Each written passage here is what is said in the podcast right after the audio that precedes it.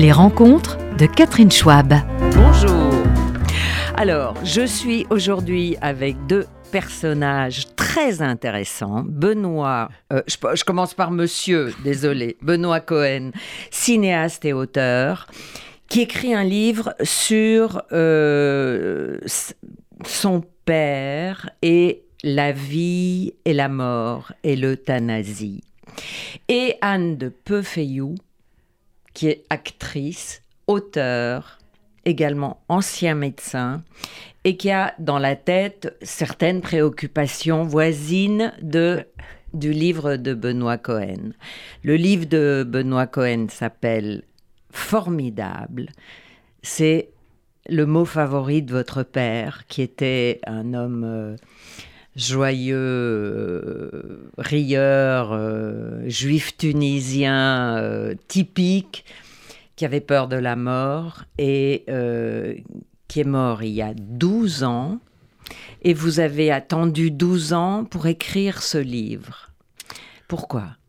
Ben, en, fait, je me suis rendu compte que le deuil était quelque chose d'assez étrange, puisque on, essaye au fur et à mesure d'oublier de plus en plus euh, la personne qui est disparue pour euh, souffrir de moins en moins. Et en fait, euh, à un moment donné, je me suis rendu compte que ce, travail de deuil que j'avais fait pendant ces dix années faisait que je pensais de moins en moins à mon père. Et j'ai eu envie de repasser un peu de temps avec lui. Et je savais qu'en me lançant dans l'écriture de ce livre, ce serait le cas. Mais le vrai déclencheur, ça a été euh, un dîner avec euh, un cousin à moi qui euh, est policier, sa femme est juge d'instruction. Et on parlait de la fin de vie, on parlait de, ça assez librement. Et, et ils, ils m'ont en gros expliqué quelque chose que j'ignorais, c'est-à-dire que euh, euh, abréger la fin de la vie de quelqu'un, même de quelques heures, euh, pour éviter qu'il souffre, est considéré encore aujourd'hui en France comme un meurtre. Pire qu'un meurtre, un assassinat, parce qu'il y a préméditation. Et, je me suis, je me suis dit, j'ai, envie d'écrire là-dessus. J'ai envie d'écrire sur cette aberration, à mon avis, qui est de considérer que toute notre vie, on, on essaie de- d'être le plus libre possible et qu'on n'est pas libre quand il s'agit de mourir. Mhm. Et euh, voilà, donc c'était un sujet que j'ai voulu traiter à travers mon père et ça a été aussi l'occasion de passer beaucoup de temps avec lui, avec son humour, avec sa joie. euh. Donc c'est un, un livre à la fois sur sa mort et aussi beaucoup sur euh, sa vie, notre vie en fait. Vous, Anne de Peufeyou, vous avez lu le livre. euh, Qu'est-ce qu'il vous a inspiré Vous qui avez côtoyé la mort dans votre métier précédent et qui continuez d'en parler dans vos spectacles. Euh, ben, effectivement, j'ai lu ce, ce roman, enfin roman, je sais pas si on peut appeler ça un roman d'ailleurs, un récit euh, formidable. Euh, il est formidable. Il est Mm. formidable. Pour moi, c'est un, c'est un livre sur l'amour, d'abord avant d'être sur la mort. L'amour de, de la mère de Benoît Cohen euh, qui, euh, vis-à-vis de son mari et de ses, de ses enfants, euh, qui effectivement ont pris ce risque incroyable d'abréger ses souffrances en fin de vie, alors qu'effectivement, c'est passible de la prison et je pense voir de perpète, quoi. Donc, c'est, oui. Et bon, ils ont pris le risque, ça c'est de la fiction. Parce que vous avez dans votre livre, je ne sais pas si on peut le dire, euh, ça vous dérange pas, non? Non, non. Parce que euh, il, a, en- euh, euh, il a évoqué deux scénarios, deux hypothèses. L'hypothèse où on peut effectivement aider à abréger ses souffrances et la réalité où il a fallu faire le Golgotha, le- l'horrible accompagnement jusqu'au bout du bout et des soubresauts de la, de la douleur, euh, vraiment de la souffrance. Et finalement, ils n'ont pas enfreint la loi parce que euh, euh, c'est ça qui est intelligent dans ce bouquin, c'est-à-dire qu'il y a le scénario idéal on aurait pu tous ensemble décider et l'autre, euh, le scénario de la réalité où euh, on n'a pas pu abréger ses souffrances. Par contre, euh, euh, vous vouliez m'interrompre, dites-moi. Non, mais en fait, ce qui est amusant, c'est que, c'est qu'en fait, ce qui est la réalité ou pas, euh, chaque lecteur, euh, et d'ailleurs c'est amusant parce que, Ouais. parce que toutes les deux, vous avez une, euh, un avis différent là-dessus. Et en fait, dans les gens qui ont déjà lu le livre, euh, personne n'est d'accord en fait. Et c'est ce que j'ai cherché à faire, c'est-à-dire en fait les deux fins que j'ai imaginées pour mon père sont toutes les deux d'une certaine manière réelles. C'est-à-dire que je n'ai pas voulu... Euh, j'ai pas voulu qu'il y ait une seule vérité. Alors, je, je, je crois que mon texte est, est, assez militant. Je pense qu'on comprend là où oui. je veux en venir. Est-ce qu'on meurt dans, dans, euh, dans, les règles en souffrant ou hors la loi en douceur? C'est quand même ça que développe le livre. Mais euh, où est la réalité? Quelle est la vérité? C'est c'est vrai que c'est plus complexe que et, et c'est très intéressant parce que je vous dis, il euh, n'y a pas deux lecteurs qui qui pensent la qui même ont chose. la même perception. Ouais. Ah bon, moi il se trouve que j'ai lu votre interview avec Olivia de Lamberterie dans Elle, et c'est comme ça que j'ai appris que ah oui, donc il a vraiment, euh, il n'a pas enfreint la loi. Peut-être l'avez-vous enfreint quand même. Euh, qui sait? façon, euh, alors, on ne le saura jamais. Mais de fait, euh, on voit de façon euh, énorme l'océan euh, philosophique qui existe entre cette pénalisation injuste. Comme vous dites, c'est un assassinat avec préméditation quand vous aidez quelqu'un, que vous abrégez ses souffrances. Et euh, d'un autre côté, on le regarde souffrir comme de façon presque sadique ou masochiste. Il y a, il y a aujourd'hui, euh, il y a aujourd'hui, euh, il y a aujourd'hui, il y a une loi qui est censée euh, donner accès aux soins palliatifs. Le problème, c'est qu'il y a une loi, mais il n'y a pas les moyens. Voilà. C'est-à-dire qu'aujourd'hui, en France, euh, en gros, 80% des gens qui demandent à avoir accès aux soins palliatifs n'y ont pas accès, qu'il y a plus de 20 départements en France qui n'ont pas de centre de soins palliatifs. Donc on a créé une loi et on n'a pas donné les moyens, et c'est une loi qui a, qui, a, qui a été euh, votée en deux temps, une fois dans les années 2000 et puis ensuite en 2016, un deuxième volet de la loi. Et aujourd'hui, on n'a pas les moyens d'appliquer ça. Donc mmh. on n'a pas les moyens, on n'a pas le droit d'euthanasier ou de, de, d'aider de, au suicide, au suicide assisté, comme les discussions qui, sont, qui ont actuellement lieu. Euh, et parce que ça, ça va peut-être évoluer, et ça qui est intéressant, c'est pour ça que ce livre, j'ai voulu qu'il sorte aujourd'hui, parce qu'on est en plein dans ce débat-là. Oui. Mais aujourd'hui, clairement, en France, ce qui est quand même incroyable, euh, on n'a pas les moyens euh, de mourir en douceur, alors qu'on qu'on passe, comme je disais tout à l'heure, notre vie à essayer de, de ne pas souffrir.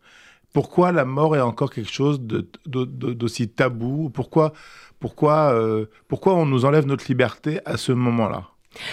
Anne, euh, vous avez incarné une mère qui décide de partir en Suisse dans une pièce qui s'appelle Ceux qui restent. Partir en Suisse, quand on dit partir en Suisse, dans les discussions euh, des habitués, ça veut dire aller euh, se faire euthanasier, donc euh, prendre la potion magique qui vous permettra de passer euh, de vie à trépas. Donc vous annoncez sur scène à vos, à vos enfants euh, vouloir franchir le pas, vous Ouais. êtes en bonne santé, le cerveau vivace et tout. Et euh, dites-moi pourquoi euh, cette, euh, cette problématique vous intéresse depuis si longtemps, puisqu'auparavant vous avez fait qui s'occupera de mes plantes quand je ne serai plus là? Alors effectivement, la mort. En fait, j'ai bon, euh, voilà, j'ai un passé de médecin euh, qui fait que j'ai jamais travaillé en soins palliatifs parce qu'effectivement déjà à l'époque euh, il y avait encore encore moins parce que c'était il y a longtemps maintenant. Et évidemment, c'est un sujet qui nous touche tous. Hein. On est tous, on est, on va mourir un jour. Donc très Mais- rapidement, il m'a semblé très important de, de l'apprivoiser cette mort. J'ai écrit un premier spectacle sur la maladie d'Alzheimer. Euh, qui pose une vraie question existentielle, à mon avis, en fin de maladie, euh, pour ces gens qui ont, euh, qui n'ont plus de mémoire, qui ne savent plus qui ils sont, qui sont souvent traités de légumes, enfin, il y, a- quelque chose d'assez terrifiant dans la fin de vie, de la part du regard de l'autre, dans la fin de vie de ces gens atteints d'Alzheimer. Et je me suis dit, voilà, mon prochain spectacle, ce sera sur la mort, parce que c'est évidemment la suite. Et, et là, dans ce qui reste, c'est euh, alors c'est effectivement une femme qui a une maladie euh, chronique grave qui lui donne beaucoup de souffrance. Cette maladie n'est pas nommée, on, on s'en fout Mhm. un peu de, de ce qu'elle a réellement, mais en tout cas elle prend cette décision. Elle le dit avant de ne plus être capable de la prendre. Et donc elle est encore en, en bonne santé, entre guillemets, elle est extrêmement souffrante. Et euh, probablement ces souffrances pourraient être soulagées effectivement par des, des- des soins palliatifs, mais elle prend cette décision que stop, ça suffit. Euh, que les jours ne sont plus assez doux, comme elle dit, et que, et que voilà, et que, euh, et que pour elle, c'est terminé. Et elle est très tranquille par rapport à cette décision. elle y va avec beaucoup de sérénité qui n'empêche pas la peur, euh, voilà, parce que parce que elle adore la vie, elle le dit et que et que ce qui lui fait plus peur c'est de perdre la vie que de que l'après, la mort, elle en parle pas en fait. Et pourquoi ça s'appelle ce qui reste? Parce qu'elle le dit elle-même. Finalement, ma mort, sera difficile pour ceux qui restent, beaucoup plus pour vous, pour mes enfants, que, euh, que pour moi-même. Moi-même, voilà, ce sera pour moi, ce sera terminé. Mais est-ce qu'en tant que médecin, euh, je vous interromps, euh, on est mieux préparé à ça? Bah, de fait, on y est préparé parce que parce qu'on y assiste. Enfin, moi, en tant qu'externe, en tant qu'interne, euh, j'ai euh, assisté à la mort de certaines personnes à l'hôpital. Et, euh, et, pour rejoindre Benoît Cohen dans, ses propos sur la fin de vie, les soins palliatifs, etc., enfin, moi j'étais à une époque où effectivement déjà c'était, enfin, ça, ça l'était, ça l'est toujours, absolument interdit. Or, euh, enfin, c'est un secret pour personne, je pense, l'euthanasie se pratiquait à l'hôpital, de fait. Euh, le cocktail, le fameux cocktail lithique, euh, on connaît tous des gens qui ont reçu le cocktail lithique, et là, la décision était prise en catimini, absolument pas en équipe, aucune collégialité, parfois même la famille ne le savait pas, on prévenait pas le malade, et ça, personnellement, je trouve ça absolument scandaleux et une loi permet au moins de donner un cadre légal à tout ça, de donner le choix aux gens. Et, euh, il me semble hein, que euh, je vais faire une comparaison idiote, mais c'est un peu le mariage pour tous, quoi. Il ne s'agit pas que tout le monde se marie. Il s'agit d'avoir le choix de dire oui ou de dire non. Et c'est pas parce que l'euthanasie ou le suicide assisté, d'ailleurs, je voudrais, Catherine, faire la différence entre l'euthanasie et le suicide assisté. Le hmm. suicide assisté, c'est vraiment la personne qui, prend, le produit elle-même. Donc, elle a, toute sa tête, elle est, elle est physiquement capable de le faire. Euh, alors que l'euthanasie, c'est vraiment on est, obligé de le faire pour la personne. Ce qui est un vrai problème pour les gens quadruplés, euh, tétraplégiques, par exemple, qui physiquement ne peuvent pas et donc qui ont besoin de quelqu'un pour le faire. Enfin voilà, c'est des, oui, c'est des nuances importantes. Mais ce que vous dites sur, euh, sur ce qui se pratique à l'hôpital, et on le sait tous, mais le problème de ce qui se pratique à l'hôpital, c'est que les gens qui font ça, les médecins qui acceptent, parce que ok, ils sont là pour soigner, mais aussi pour essayer d'abréger les, souffrances de, de, de, leurs malades. Le problème, c'est que les, médecins qui font ça prennent des risques terribles. Moi, j'avais fait pas mal de recherches pendant l'écriture du livre et, j'ai rencontré un médecin qui euh, euh, pratiquait ça dans un grand hôpital parisien et un jour a été dénoncé par une infirmière et a été radié carrément. Et donc, et, donc euh, le problème, c'est ça, c'est que ça se fait, mais c'est illégal et euh, l'autre chose que je voulais dire aussi, c'est par rapport à ce qui reste, l'idée de ce qui reste, c'est aussi, et c'est une chose que je développe à un moment dans mon livre, c'est que en fait, ce qui reste, ils vont garder un souvenir de la personne qui est, qui est malade et qui va mourir. Et ce souvenir, euh, il n'est pas du tout le même si euh, on a vu quelqu'un agoniser. Et l'agonie, elle peut effacer tous les souvenirs qu'on a eu avant. C'est-à-dire, on peut, en deux jours d'agonie, quasiment oublier tout le bonheur qu'on a pu vivre avec quelqu'un. Mm.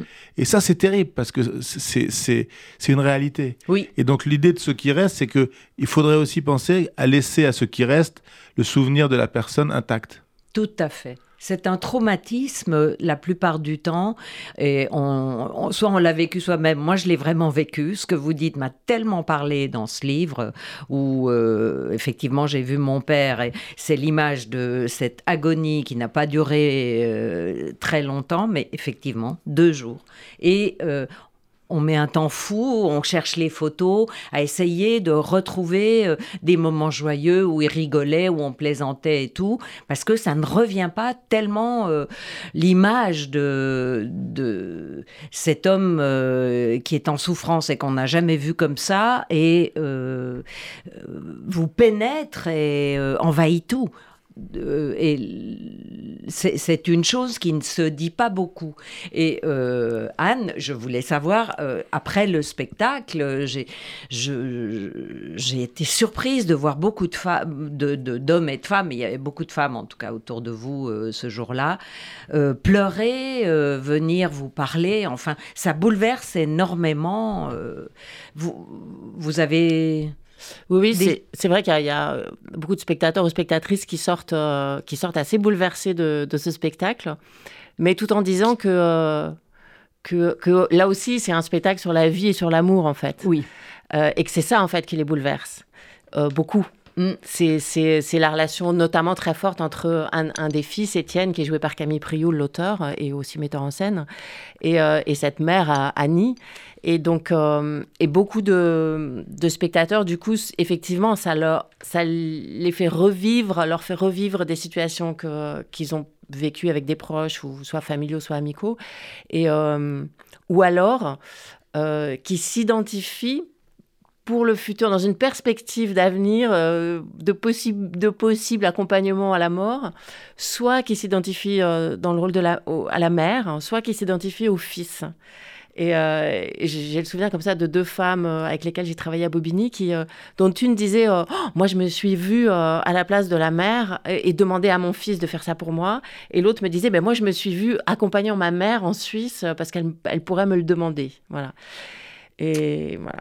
Et faut-il aller en Suisse euh, Ça, c'est effectivement euh, quelque chose qui va être réglé ces jours-ci, parce qu'il euh, y a une... Bah, oui, enfin, il y, y, a une commission qui va donner un avis. Après, mm. on a vu que Macron parfois, il y, avait des il y avait des commissions qui donnaient des avis qui n'étaient pas toujours suivis. Puis après, il faut une loi, et puis la loi, elle doit être votée par, par, par le Sénat.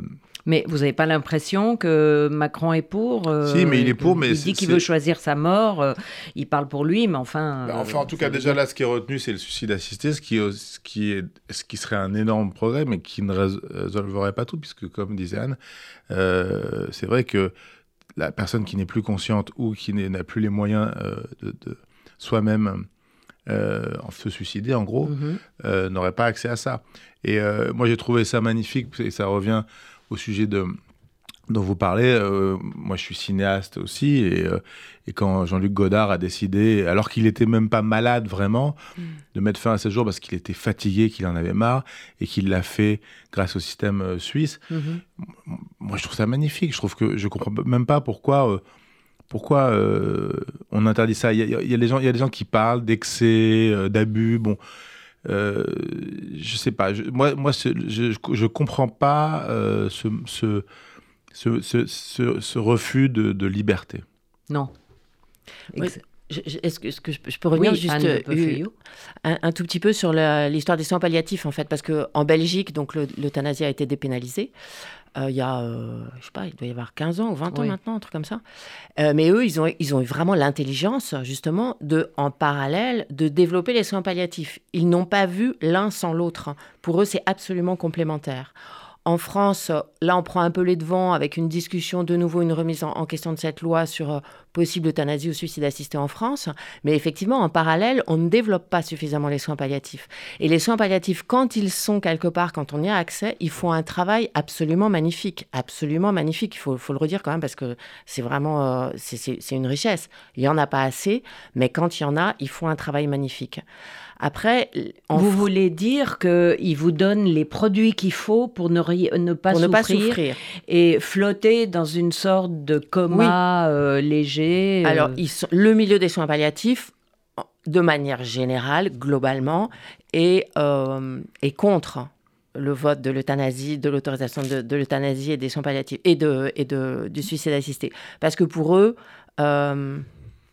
il faut qu'il continue à soigner. Et il ne, il je ne sais pas pourquoi, je ne comprends pas non plus pourquoi il n'arrive pas à envisager euh, l'accompagnement à la mort, le, vraiment le mourir, le mourir comme un dernier soin. Et dans ce sens, moi j'avais lu un bouquin absolument génialissime d'une femme euh, médecin formée en France aux soins palliatifs, notamment chez Jeanne Garnier, qui se revendique catholique et qui a qui depuis exerce en Belgique et qui a été donc amené à pratiquer de l'euthanasie parce que là-bas c'est dépénalisé et mhm. qui a écrit un livre magnifique qui s'appelle euh, Pourquoi moi, médecin catholique, je pratique l'euthanasie? Corinne Van Oost, elle est et elle a, à mon avis, elle a tout compris. Et je, moi, je suis pas religieuse du tout, euh, donc je voilà, la foi, tout ça, ça me parle pas. Mais voilà, elle a, elle a, elle a su avoir cette intelligence de comprendre que l'accompagnement dans le mourir est un dernier soin possible. Mais la, question, parce que, euh, euh, en, tant que en tant que médecin, vous allez me dire si je me trompe, mais d'abord, toutes les douleurs ne, ne, sont pas réglées par la morphine ou par euh, des antalgiques. Je veux dire, il y a quand même des douleurs quand même résistantes. Donc, on ne peut pas soulager toutes les douleurs. Et puis, moi, ce que je raconte dans le livre aussi, c'est quand même que je développe une autre idée, c'est de dire pourquoi on doit avoir besoin de souffrir atrocement pour commencer à être soulagé. Parce que c'est ça ce qui est écrit aujourd'hui dans la loi, c'est il faut que qu'un malade souffre de manière inadmissible pour qu'il soit réellement sédaté. Et en fait, je veux dire, moi, ce que je raconte dans le livre, c'est, nous, notre réflexion, c'était comment faire en sorte que notre père puisse partir en douceur avant qu'il commence à souffrir. C'est encore un autre débat, c'est-à-dire que je ne comprends pas pourquoi on a besoin de souffrir atrocement pour qu'on commence à, imaginer réellement nous soulager. Et, euh, c'est pour ça que je trouve que, évidemment, l'euthanasie, encore plus que le suicide assisté, mais le suicide assisté, si jamais quelqu'un, à un moment donné, a une maladie incurable, va mourir dans les jours ou dans les semaines qui viennent, que cette personne puisse avoir accès à ça, me semble une manière aussi de ne pas commencer à souffrir. Oui, bien sûr. Exactement. Je suis absolument d'accord. Alors, euh, Benoît Cohen, vous avez vécu aux États-Unis et euh, à plusieurs reprises, vous avez fait un diplôme, puis ensuite vous avez habité Brooklyn. Euh, est-ce que les Américains vous ont... D'abord, chez les anglo-saxons, ils sont très cash sur ces questions-là. Vous avez, il vous reste trois mois à vivre, en se trompant d'ailleurs sur plusieurs années, des fois. Mais bon, est-ce que au-delà du débat sur euh, la mort, l'euthanasie, les Américains vous ont apporté un truc que vous n'auriez pas acquis en France. Là, je parle vraiment de deux cultures. Euh. Bah, enfin, oui, les Américains et particulièrement les New-Yorkais, parce que l'Amérique est un pays compliqué. C'est dur de dire les Américains. C'est comme si on disait presque les Européens. C'est-à-dire qu'en fait, l'Amérique, c'est un, pays moi qui m'a beaucoup intéressé parce que c'est un pays des extrêmes. C'est-à-dire que c'est un pays qui est capable de passer de de Bush à, Obama, puis d'Obama à Trump. Enfin, je veux dire. Euh, et, tout est à l'avenant. C'est-à-dire qu'en fait, euh, c'est un pays où, où, où ces extrêmes euh, se, heurte en permanence et, l'énergie qui, naît de ça est incroyable. Et moi, c'est vrai que ce que j'ai vécu, j'ai vécu huit ans à New York, et, euh, surtout en tant qu'artiste, l'énergie de cette ville, l'énergie des gens qu'on rencontre, la, la diversité, euh, le, est, telle que, que oui, c'est surtout ça que j'ai appris là-bas. J'ai appris, et surtout j'ai appris quelque chose de, qui semble un peu naïf, mais le tout est possible euh, dont on parle quand on parle de New York, par exemple, est une réalité. Moi, je, suis arrivé à New York, je n'étais pas écrivain, j'étais euh, euh, j'étais cinéaste et j'ai commencé à vouloir faire un film sur une actrice française qui débarquait euh, à New York pour vivre son rêve américain d'actrice et qui en fait finissait chauffeuse de taxi. Et je me suis dit, bah, si je veux écrire sur ce sujet, il faut que je sache de quoi je parle. Et j'ai passé ma licence de chauffeur de taxi et j'ai conduit un taxi pendant six mois. Un taxi jaune, j'allais le matin à 5 heures du matin le chercher dans le Queens et je, je travaillais 12 heures d'affilée. C'était intense, certes, mais extraordinaire. J'aurais jamais fait ça à Paris. Euh, je veux dire, c'était, il euh, y, a le tout est possible et, une, et, et quelque chose qui est euh, inclus dans, dans l'ADN même de la ville. Et donc, mm. en fait, euh, et en faisant cette expérience-là, je suis devenu écrivain, puisque toutes les notes que j'avais prises pendant mon expérience de chauffeur taxi sont devenues un livre, un premier livre qui s'appelait Yellow Cab. Et, et en fait, en fait euh, c'est ça que ça m'a appris, les États-Unis. Ça m'a appris cette idée de, de, de, pouvoir tout tenter. Quoi. Et vous avez même, en rentrant en France, créé votre boîte de production.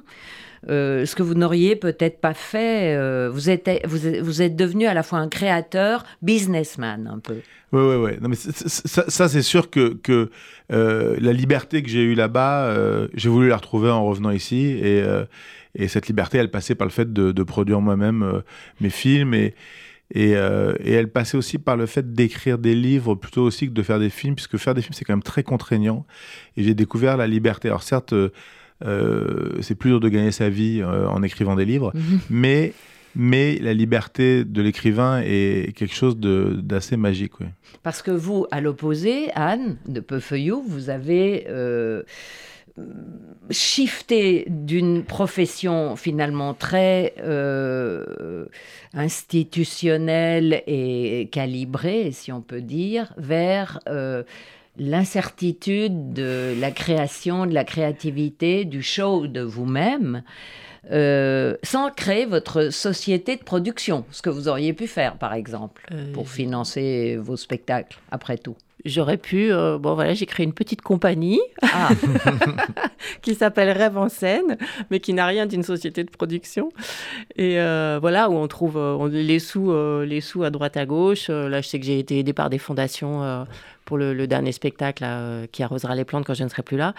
Et vous avez eu de la peine à le vendre, ce spectacle-là, quand vous disiez de quoi ça parle? Alors en fait, ben, les théâtres sont pas preneurs du tout, mais il y a aussi que j'ai aucune notoriété, donc, donc ils ont du mal à prendre des risques, surtout depuis le Covid. Là, c'est voilà, ça devient de plus en plus compliqué. mais par contre, le spectacle est très demandé par les associations d'accompagnement à la fin de vie parce que, euh, parce que ça leur permet de parler de la mort de façon un peu ludique, un peu joyeuse. Et, euh, et du coup, euh, voilà, du coup, en fait, je le tourne pas mal. Là, je vais à Clermont, à Toulouse, à Morteau, à Pontarlier, ah. à Besançon, là, et avec à l'invitation d'associations comme ça. Ouais. Et de fait, euh, cette, euh, cette, cette, rencontre à chaque fois avec des personnalités qui sont impliquées dans ce que vous racontez euh, vous nourrit, vous donne déjà les, les, idées pour le prochain euh, alors Ou alors vous voulez parler de toute autre chose euh, Je pense que le prochain, je vais passer à autre chose là, parce que mhm. j'ai l'impression un peu de baigner dans la mort un peu tout le temps. Euh, ce qui est pas, moi, ça y est, ça m'est assez familier, mais, mais bon, voilà, je me dis que peut-être quand même je vais passer à autre chose. Mais, mais oui, évidemment, ça nourrit. Enfin, il y a des témoignages absolument, absolument incroyables et mais euh, euh, comme, comme euh, actrice et auteur, vous devez vivre maintenant de votre création. Oui. Donc, vous, vous, avez réfléchi à faire de l'alimentaire, enfin, comme un cinéaste ferait une pub pour, en attendant que la production de son film se monte. Euh, Alors pour l'instant, j'ai la chance de ne pas avoir à faire d'alimentaire euh, au sens strict du terme. C'est-à-dire que je ne fais que des choses qui me, qui me plaisent. Hmm. J'ai cette chance-là. J'anime des ateliers pour des personnes âgées à Aubervilliers. Euh, on se marre, enfin vraiment c'est génial, toutes les semaines. Mais qu'est-ce que vous leur apprenez à ces personnes âgées à appréhender la mort aussi Ah non, pas du tout. Non, ils n'ont pas besoin de moi. Ils savent beaucoup mieux que moi, je pense, que la mort leur est, assez proche. Euh, par contre, on en parle, ouais. Ils sont venus voir le spectacle. Et, euh, ils sont venus voir ceux qui restent. Et, euh, ça les a beaucoup touchés. Parce que bah parce que c'est des structures où, effectivement, on ne leur parle pas de la mort. Ils aimeraient bien. Parce que, alors un peu moins en, en, résidence autonomie comme ça, où ils vont un peu mieux qu'en EHPAD. Mais en EHPAD Très souvent, la, mort du voisin est cachée, euh, le corps est évacué la nuit, enfin personne n'en parle, et tout d'un coup, ils découvrent que la chambre est vide, que la, la place au réfectoire est, vide. Enfin, c'est terrible. Hein. Mm. Et euh, mais là-bas, vous leur apprenez. Euh, bah, on fait du théâtre, on ah. découvre des textes. voilà, je leur apprends à, à, se tenir, à parler, à, à échanger, à faire de l'improvisation. on essaye de travailler sur des textes contemporains. Et voilà comme, comme avec euh, n'importe mhm. qui. Euh. Mhm. Et euh, il faut dire que ce qui reste va être présenté à Avignon et que probablement ils vont refaire une tournée et on va les voir, on, va voir ce, ce, spectacle après Avignon au mois de juillet. On le verra tourner dans le. Bah, on espère, ouais, on espère. Là, c'est vraiment le début de l'aventure. On a fait huit premières représentations là, donc au théâtre Clavel à Paris après une sortie de résidence à Laval euh, au mois de décembre. Et puis, euh, donc là, on a le Festival of Avignon au théâtre du Grand Pavois. Ce sera à midi. Mmh. Et, euh, un peu tôt encore. Et effectivement, on sait jamais, hein c'est vrai qu'ils prennent des notes. Et, et après, bah oui, on espère que c'est le début. quoi. L'idée d'Avignon, c'est de faire venir des, programmateurs euh, et qu'il y ait des, achats derrière. Euh. Et alors, Benoît, vous, vous allez adapter au cinéma vos propres œuvres. Parce que euh, je m'aperçois qu'en vous connaissant un peu, vous vous servez de votre vie personnelle pour nourrir votre inspiration. Et ça marche bien. le livre précédent, Mohamed, ma mère et moi, qui était hilarant et tellement touchant où votre mère accueille un Afghan, un réfugié afghan pendant deux ans. C'était à mourir de rire et en même temps d'émotion. Euh, donc vous le créez au cinéma. Bah, je viens de l'adapter au cinéma. J'ai fini de tourner le film au mois de décembre. Donc c'est Fanny Ardant qui, qui, joue le rôle de ma mère. Et, euh, et, donc là, je suis en plein montage. Euh, le film va sortir à la fin de l'année. Et on va faire un système un peu équivalent à ce que vous disiez par rapport aux associations, c'est-à-dire qu'on va, on va commencer à montrer le film dès la rentrée prochaine euh, à, à, travers euh, plusieurs associations d'aide aux, aux, réfugiés mm. euh, dans différentes villes de France, et on va, et on va comme ça. C'est un film qui est comme était le livre, lui aussi, d'une autre manière, assez militant. C'est-à-dire, c'était l'histoire qui est incroyable dans l'histoire de, de, de, Mohamed, c'est que Mohamed est, est, arrivé en France à l'âge de, de, 18 ans, et, mais euh, n'avait euh, jamais été en gros à l'école. Il avait été pendant 10 ans dans une école coranique, il apprenait que le Coran, puis ensuite il est devenu tailleur à l'âge de 10 ans.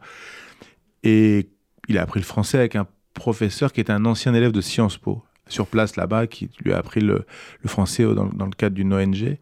Et en fait, quand il arrive en France, il avait une obsession, c'était euh, faire Sciences Po. Ce qui était complètement hallucinant parce que il, ne savait même pas faire une rédaction. Quand il a dit ça à ma mère, elle lui dit mais, oublie ça, moi je t'ai trouvé un, job dans un, restaurant, ce sera très bien. Et lui n'a pas voulu. Euh, euh, et, s'est accroché à cette idée. Il a trouvé une association qui, euh, qui, lui a permis de préparer le concours. Et là où ça devient un conte de fait, c'est qu'il est rentré à Sciences Po. Et en fait, le, le, voilà, le film raconte ça. Le film raconte ce, ce, ce type qui débarque en, en, en, morceaux et qui, par une obstination incroyable, va réussir à faire quelque chose auquel personne ne peut ni croire ni. euh, Et qu'est-ce qui devient aujourd'hui? Alors lui, c'est extraordinaire parce que après être sorti de Sciences Po avec son diplôme, il a euh, été salarié par euh, l'association qui lui avait permis de rencontrer ma mère. C'est une association qui s'appelle Singa, au, au, sein de, de laquelle il y a euh, un, programme qui s'appelle J'accueille. Et ce J'accueille, en fait, permet de mettre en relation des gens euh, qui cherchent à être logés, qui sont des, des, des, réfugiés, avec euh, des gens qui auraient de la place chez eux, ou parfois qui n'ont d'ailleurs pas de place chez eux, mais qui décident. La plupart des gens qui accueillent, d'ailleurs, n'ont pas forcément de place, mais vont euh, mettre leurs deux enfants dans la même chambre pour libérer une place, ou mettre la personne en question dans, leur bureau. Je veux dire, moi, j'en ai rencontré énormément pour le coup quand j'ai écrit le livre, et c'est assez étonnant, assez étonnant de voir ce que les gens sont capables de faire euh, pour que d'autres personnes ne dorment pas dans la rue. Oui, il y a une générosité qui est tellement à l'inverse de ce qu'on entend euh, constamment. Comment vous voyez les choses justement, vous euh, en France, euh, on a l'impression d'un repli sur soi, on n'entend que ça. Et... Oui, c'est vrai. Bon, là, là, là, il se trouve que donc, euh, Mohamed maintenant travaille chez J'accueille et donc s'occupe de mettre en relation ces gens-là. Et là, il dit qu'en ce moment, c'est dur parce qu'en fait, les gens se sont beaucoup mobilisés pour les Ukrainiens. Alors les Ukrainiens, ils sont blancs, ils sont euh, catholiques. Il y a, et, voilà, les gens ont plus de facilité à, s'identifier. Donc tout le monde a accepté d'accueillir les Ukrainiens ou d'aider les Ukrainiens. Mais par contre, les Syriens, les Afghans, les Africains, ils sont toujours euh, à la rue et ils ont beaucoup de mal à trouver des, gens volontaires pour euh, les accueillir. Et euh, donc, euh, oui, il y, y a, il y a des gens extrêmement généreux, il faut, le, il faut le dire et le redire quand même, parce qu'il y a quand même beaucoup de gens qui accueillent, mais ça suffit pas. Euh, il, faut, il, faut, il, faudrait. J'espère que mon film. Je me rappelle quand j'ai sorti mon livre, avoir lu un article dans le Parisien, qui faisait un article sur les gens qui accueillent justement chez eux euh, des réfugiés. Et il y avait ce type qui disait, après avoir lu le livre de Benoît Cohen, j'ai accueilli quelqu'un chez moi. Je me suis dit, voilà, euh, à, la, dimension d'un livre, ça, fait ça. Un film, c'est évidemment beaucoup plus de spectateurs, c'est beaucoup plus de gens touchés. J'espère que mon film va donner envie aux gens de va donner envie aux gens d'accueillir. Et, d'ailleurs, mon, film s'appelle pas Mohamed, ma mère et moi, parce que c'est une, une, une, une, adaptation assez libre. Mon film s'appelle Ma France à moi. Euh, il se trouve que le personnage principal s'appelle France, donc il y a un jeu de mots, mais surtout c'est aussi dire voilà, voilà, ma France à moi, c'est la France accueillante, et, et cette France-là. Et vous avez euh, immédiatement pensé à Fanny Ardant pour incarner votre mère, ou vous aviez d'autres gens?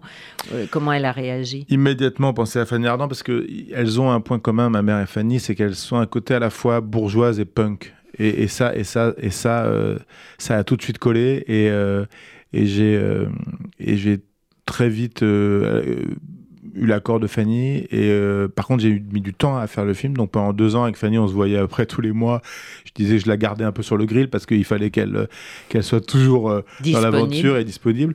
Et, euh, et en la côtoyant pendant deux ans euh, ben, donc très, très régulièrement j'ai encore mieux compris son côté, son côté punk, punk oui. qui, est, qui, est, magnifique. C'est une femme absolument magnifique et, et, et elle a été d'une alors je ne vais pas dire évidemment c'est une grande actrice, mais en plus d'une générosité et d'un et, elle avait euh, dans ce film, elle a quelque chose d'assez intéressant parce que hum, elle est très bavarde. moi, j'ai toujours écrit, j'écris mes films avec, ma femme Éléonore Pouria, et qui est, elle aussi est cinéaste, et on a toujours écrit des films assez bavard. Et alors là, Fanny s'en est donné à cœur joie parce que c'était, c'était, c'est assez, c'est assez magnifique ce qu'elle a fait. Oui.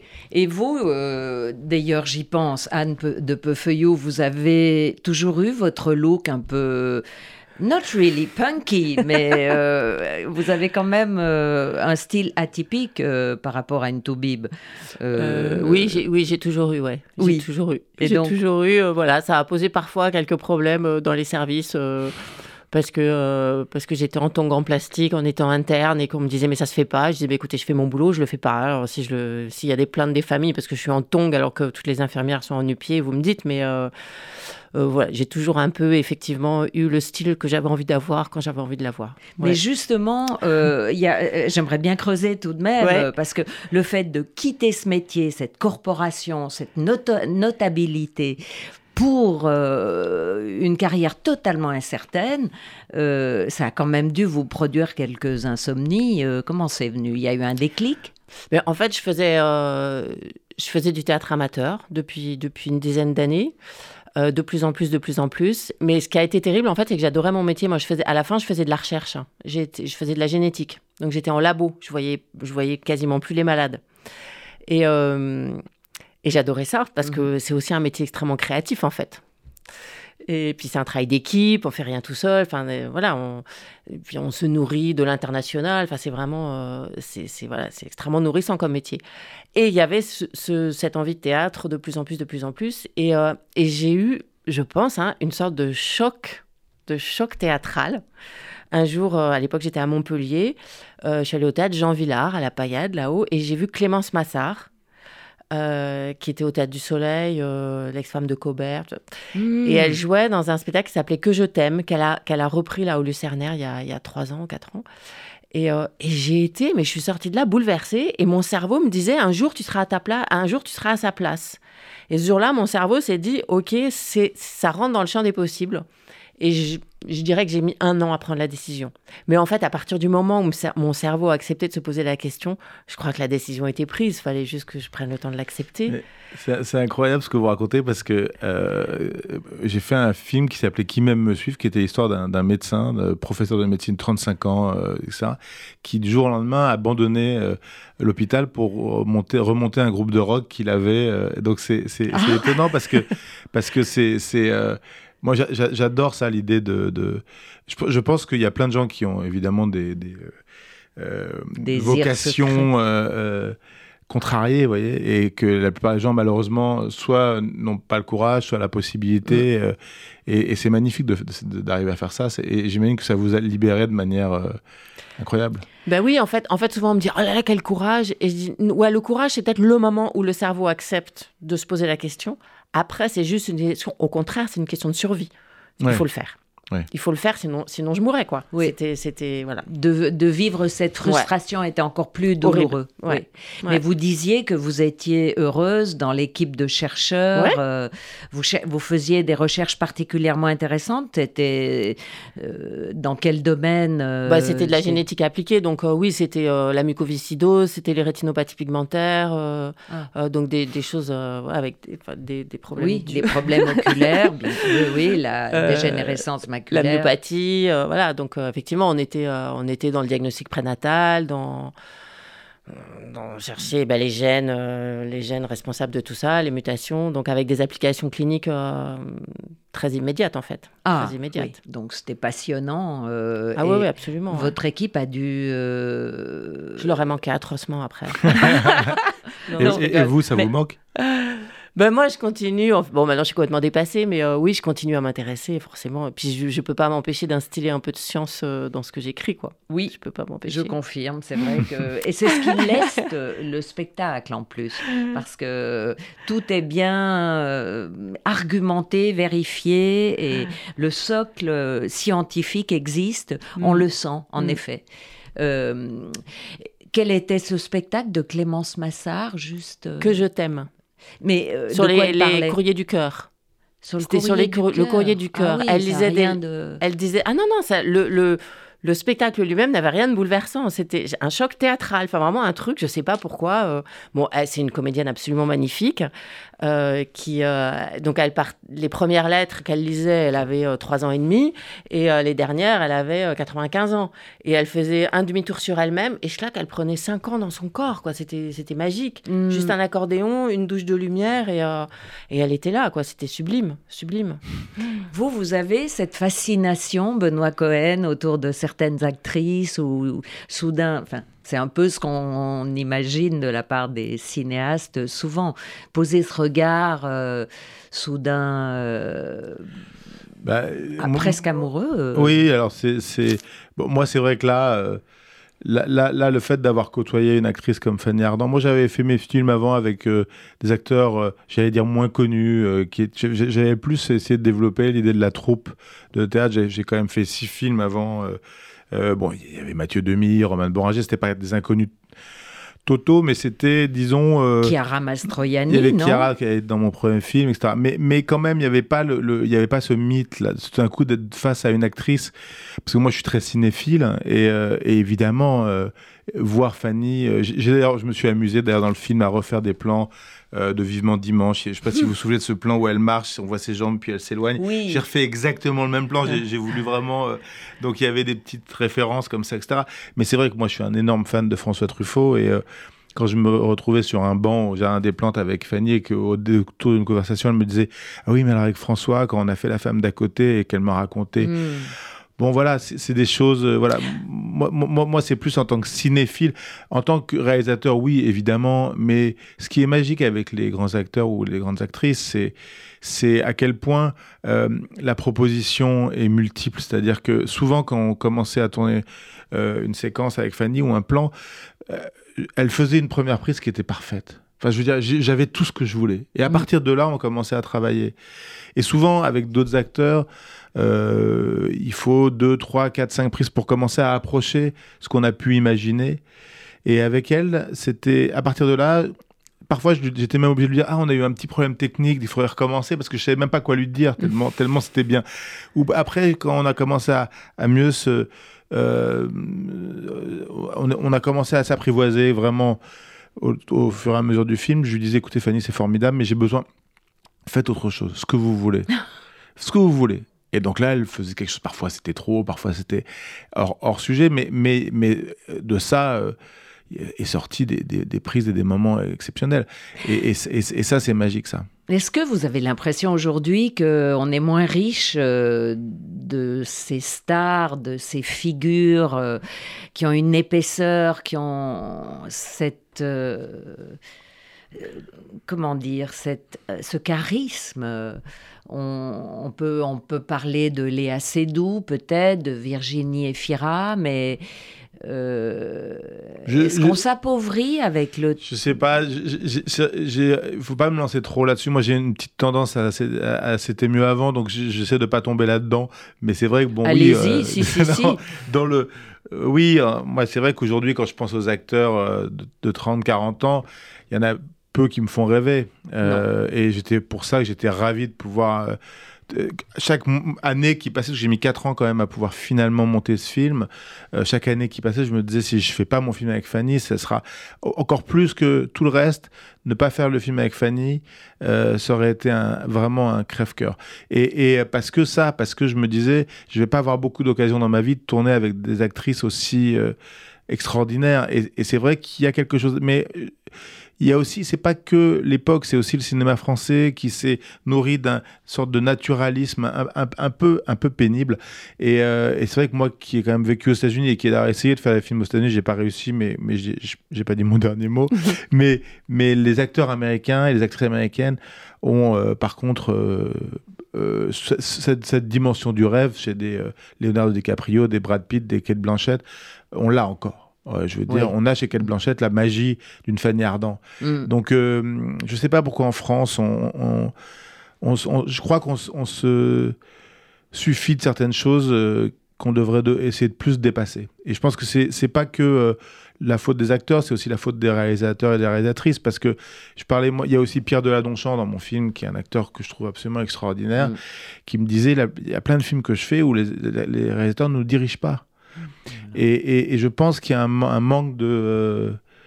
il y a un manque de précision, il y a un manque de travail, on, se contente d'illustrer des scénarios. Et voilà, mais bon, moi, je, je voilà, moi j'ai pas fait de film pendant dix ans. Là, j'ai écrit pendant dix ans des livres. Je reviens au cinéma. J'ai de leçons à donner à personne. Je, vois juste que oui, ça me fait un peu moins rêver. Hmm. Euh, ce que dit Benoît Cohen, euh, ça devrait vous parler un petit peu, Anne de Peufeuillot, parce que vous devez avoir des modèles, euh, vous aussi, vous avez dû avoir des, fascination ou est-ce que, par exemple, la direction de Camille Prioul vous a satisfait On peut en parler. il est très jeune. Il est très jeune, ouais, il a, il a 35 ans. Euh, et puis en plus, il, est, il a le premier rôle dans la pièce quand même. Il est dans toutes les scènes sauf une. Il est l'auteur et le metteur en scène. Donc ça fait beaucoup de casquettes. Euh, donc effectivement, il, a, il s'est fait assister de Cécile Grenassia, qui, euh, qui a fait l'essentiel en fait du travail de, direction d'acteur. moi, c'est en fait, je vous entendais parler des, des rôles et j'ai la sensation que quand on me confie un personnage, en fait, il m'accompagne tout le temps après dans la vie.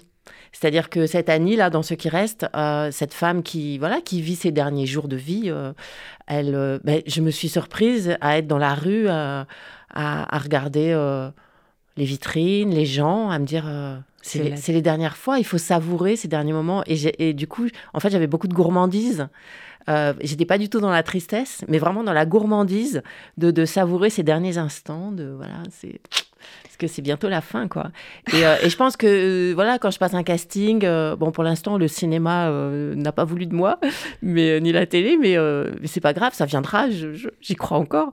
Mais, mais pareil, quand on me confie un casting, je peux pas m'empêcher les jours précédents, voilà, c'est des périodes très courtes, mais de, de voilà, je suis là et, je m'imprègne complètement. Enfin, il y a une espèce, vraiment une, imprégnation, quoi. Une imprégnation. Et après, au plateau, oui, c'est un, un, autre travail plus en profondeur. Euh, et est-ce que le corps, la euh, voile Oui, voilà. Euh, il y a un travail presque physique où vous devez intégrer. Ben, ouais, là, pour Annie, en tout cas, comme c'est une femme qui est, qui est malade, mhm. donc tout geste est à l'économie parce qu'elle parce qu'elle souffre. Donc. Et je suis d'une énergie plutôt plus explosive que ça. Donc, euh, effectivement, j'ai beaucoup travaillé sur la lenteur, la tranquillité. J'ai vraiment cherché la, une, une, tranquillité intérieure qui faisait que voilà, je pouvais tout, tout dans la lenteur sans être dans la mollesse, surtout pas de mollesse. Euh, voilà, trouver cette, vraiment cette sérénité, cette tranquillité euh, organique, mais vraiment. Moi, j'ai l'impression aujourd'hui, et ça se passe aussi dans la mode et dans le mannequinat, que les seniors ont euh, n'ont pas dit leur dernier mot, euh, voilà. Et euh, bon, vous en êtes la preuve avec Fanny Ardant parce qu'elle a 70 ans et elle explose, elle impose, elle est vraiment le, un personnage incontournable aujourd'hui. Et peut-être qu'il faut avoir ce vécu, cette cette expérience euh, de, souffrance, de combat, de vie avant, euh, pour, oui, oui, mais être intéressant à l'écran. Euh, pour une ou deux, parce qu'il y a aussi Catherine Deneuve qui est encore là, il y a encore d'autres actrices, mais, mais pour quelques actrices, les, dire les plus connues qui sont encore là, il y a, il y a quand même c'est assez cruel quand même hmm. le, le, cinéma. J'ai été très content de faire ce film avec Fanny, qui n'a pas besoin de moi, mais euh, bon, euh, quand même, parce que c'est une manière aussi de dire voilà, il, faut il faut qu'il y ait des rôles pour euh, les femmes de cet âge-là. Et, hmm. et voilà, ça faisait partie. le cinéma n'y pense pas forcément automatiquement. Peut-être les jeunes générations. Bon, on arrive à la fin. Avant de se faire interrompre par une nouvelle publicité, une voix d'enfant, euh, nous allons clore cette conversation. Malheureusement, on aurait pu continuer. Il s'agissait donc de Anne de Peufeuillou, actrice qui est auteur, qui joue dans un spectacle qui va revenir, Ceux qui restent, et dans un spectacle actuel il faut regarder sur votre site internet, qui s'intitule... Euh, qui arrosera les plantes quand je ne serai plus là. Voilà. Et euh, Benoît Cohen, euh, cinéaste et auteur, vous venez de sortir formidable chez Flammarion, un livre sur votre père, sur la fin de vie, sur les souvenirs, et c'est à la fois grave et joyeux. Bravo et merci. Merci à vous. Merci à vous.